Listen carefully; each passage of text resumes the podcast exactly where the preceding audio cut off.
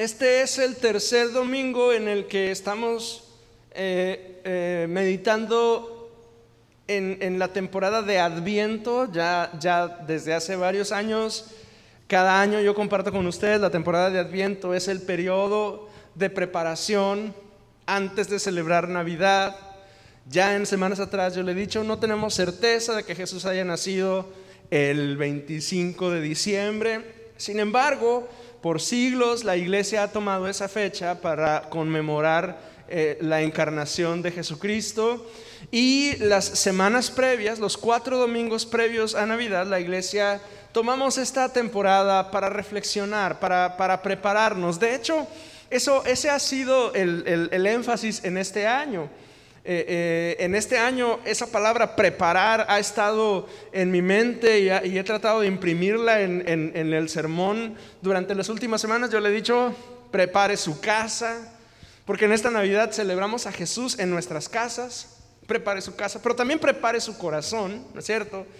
Prepare el corazón, especialmente preparamos nuestro corazón cuando tenemos que esperar y cuando esa espera se prolonga y las esperas prolongadas pueden provocar que, nuestro corazón se impaciente, se moleste, nos ponemos incómodos, nos ponemos molestos, nos, enojamos porque Dios no responde como debería responder, porque las cosas no suceden como deberían de suceder.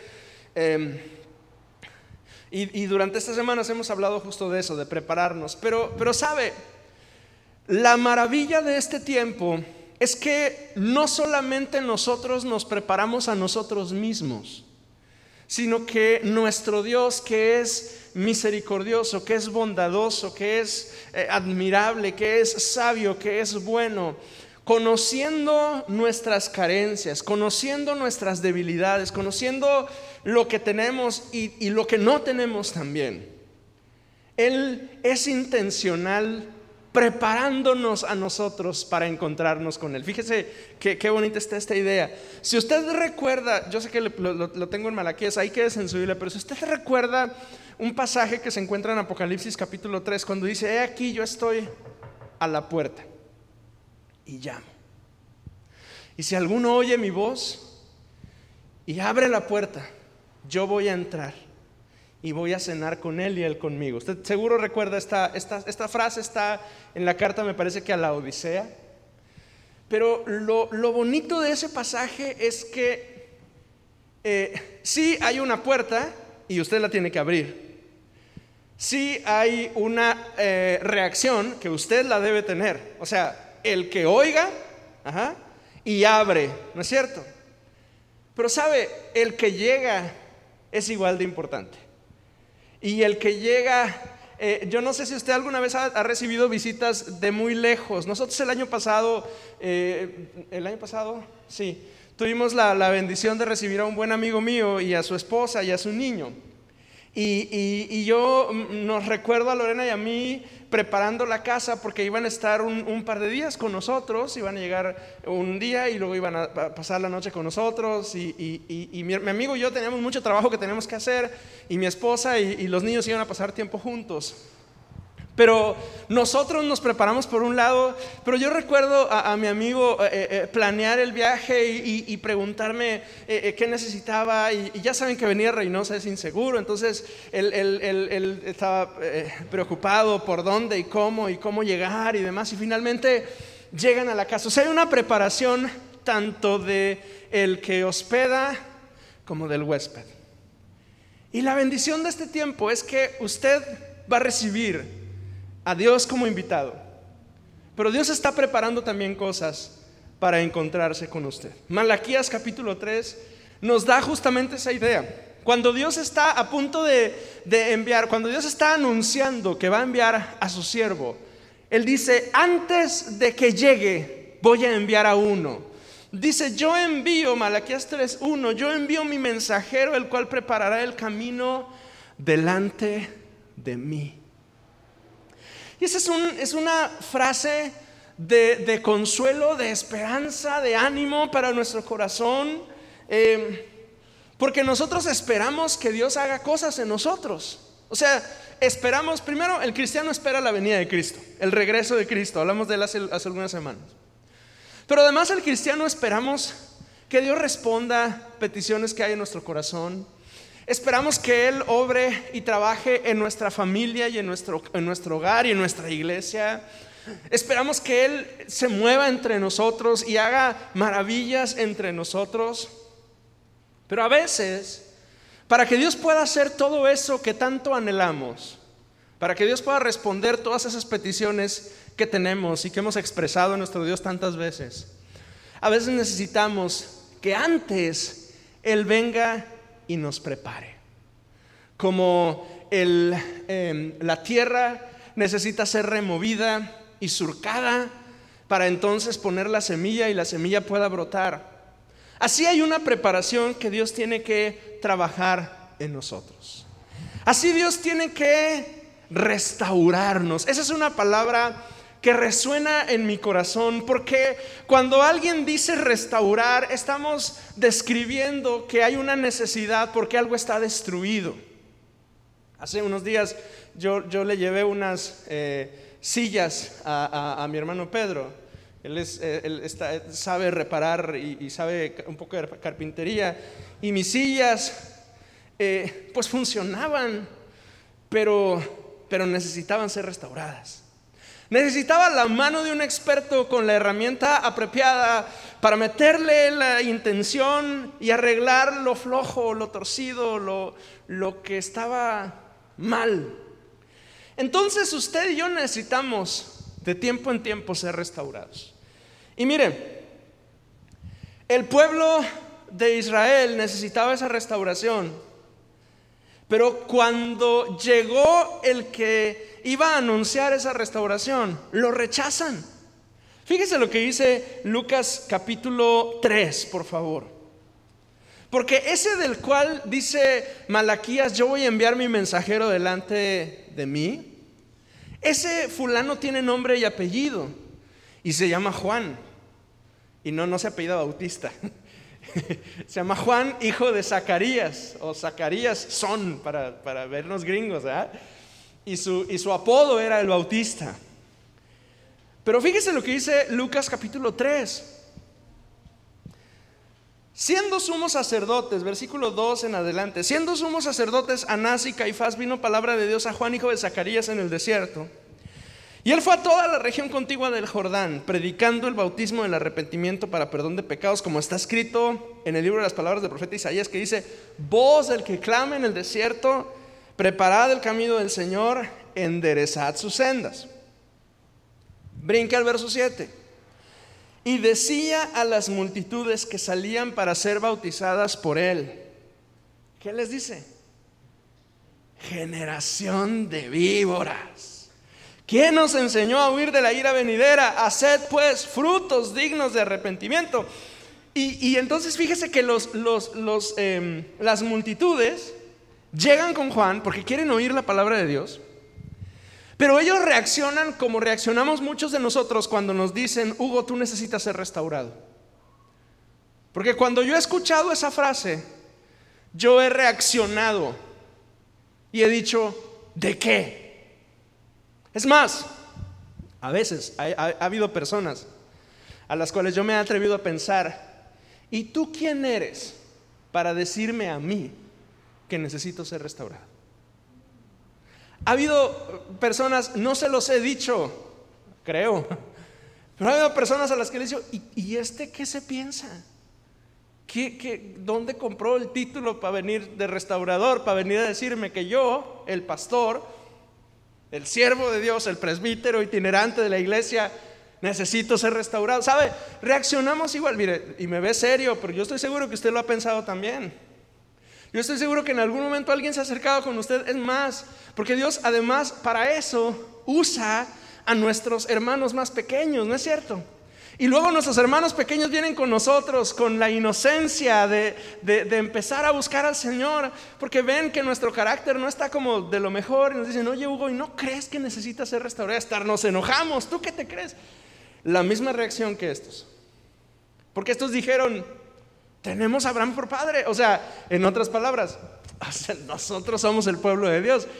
¿Cómo vas a creer tú que necesitamos ser restaurados si somos los elegidos de Dios? Pero la respuesta de Juan, obsérvenla, en el versículo 9, además, el hacha ya está puesta a la raíz de los árboles.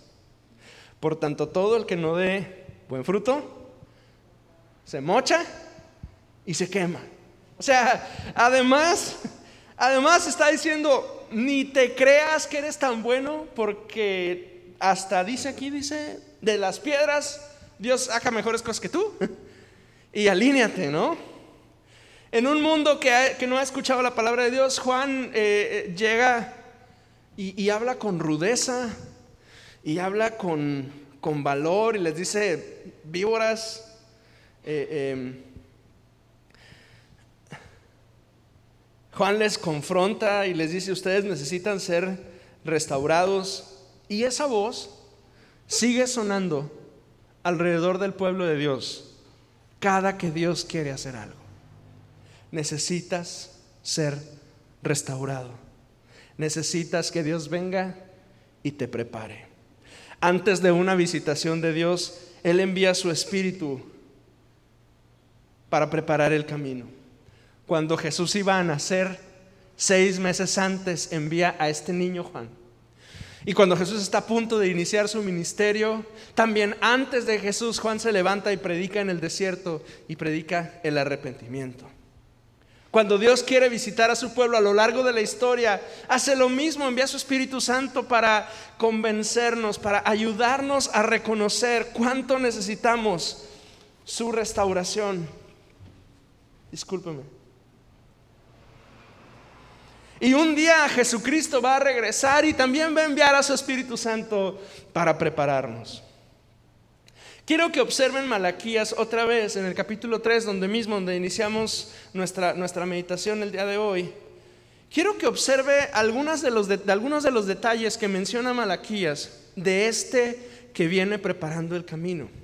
Y cuando digo este, en, en este momento no me refiero a una persona, me refiero a la obra de Dios y la manera en la que Él nos prepara para su visitación y su trato con nosotros. Mire lo que dice. Ya leímos el versículo 1, envió mi mensajero, el cual preparará mi camino. ¿Y quién podrá, dice, soportar el tiempo de su venida? ¿O quién podrá estar en pie cuando Él se manifieste? Porque Él es, fíjese, ¿cómo? Como fuego purificador y como jabón de lavadores. Y se sentará para afinar y limpiar la plata, porque limpiará a los hijos de Leví, los afinará como a oro y como a plata, y traerán a Jehová ofrenda en justicia. La preparación a la cual se refiere Malaquías y que luego vuelve a tomar los evangelios es justamente purificación y limpieza. Yo tomé del, capítulo de Lucas y de algunas otras partes de la escritura dos ideas que yo quería compartir con usted el día de hoy sobre esa purificación que Dios quiere hacer con nosotros y cómo lo va a hacer. Y lo primero que Dios quiere hacer para prepararnos en este periodo de espera y de adviento es que Él envía su luz a nuestras vidas. Lucas capítulo 1, versículo 79. En esta, en esta profecía que se declara sobre Juan el Bautista, dice, para dar luz a los que están en oscuridad y en sombra de muerte y para guiarnos al camino de la paz. El Salmo 119, verso 105, usted lo conoce de memoria seguramente, dice, lámpara es a mis pies tu palabra y lumbrera a mi camino. Efesios 1, 18 dice, que Él alumbre los ojos de vuestro entendimiento, para que sepáis cuál es la esperanza a que Él os ha llamado, cuáles las riquezas de la gloria de su herencia en los santos. ¿Alguna vez ha entrado en una habitación muy oscura después de andar en el sol? Y cuando entramos a un lugar así, no vemos nada, ¿no es cierto? Estamos, yo, mire, el, mejor ejemplo es este lugar, no tiene una, sola ventana y si usted entra por donde entra, yo últimamente estoy entrando por acá, atrás por la cocina, usted entra, cierra la puerta y este lugar está totalmente a oscuras, no se ve absolutamente nada. Y quienes conocen el lugar saben que las luces de aquí se prenden allá a la entrada. Entonces, si usted entra por la puerta de aquí atrás, Usted forzosamente tiene que recorrer, para prender estas luces, tiene que recorrer todo el caminito, llegar hasta la entrada de la oficina para prender las, las luces. O prender algunas lámparas que están de aquel lado. Cualquiera de las dos opciones. Yo hasta el día de hoy entro así. Porque no tengo idea por la luz exterior. Pero una vez que usted está aquí adentro y no prende ni una luz, pasa cuánto tiempo? poco, un minuto, dos a lo mejor, ¿no es cierto? Y usted está estático y de pronto sus ojos empiezan a adaptarse, su pupila empieza a, ajustar lo que tenga que ajustar, y entonces usted empieza a ver. Y, al cabo de unos cuantos minutos, es probable que usted no necesite ni una sola luz para poder moverse en este lugar, incluso si las sillas están desordenadas. Porque hay algunos atisbos de luz por ahí, por allá, eh, hay, luz que entra por alguna parte y usted va a encontrar algunos lugarcitos donde se entran alitos de luz que le van a ayudar, ¿no? Sabe, usted y yo somos hijos de luz, pero eso no es cierto que a veces caminamos en medio de tinieblas. Y lo otro que hay que decir es que ninguno de nosotros, por más capaces que seamos y por más santos que seamos, yo les decía hoy en la mañana, Ninguno de nosotros tiene el dedo de ET que produce luz en la punta para que si no sabemos por dónde ir, lo prendemos el dedito y ya nos dirige hacia dónde y sabemos y podemos ver en medio de la oscuridad. No es cierto, ninguno. Todos nosotros dependemos de una fuente externa de luz. Y ese es un principio tanto físico como espiritual. No emana la luz de nosotros. Necesitamos la luz para poder dirigirnos. Un hombre no conoce el estado de tinieblas en que se encuentra hasta que la luz viene sobre él y lo alumbra. Y la luz al principio encandila, pero eventualmente revela lo que hay alrededor de nosotros. No nos damos cuenta qué tan caótica es nuestra vida hasta que prendemos la luz.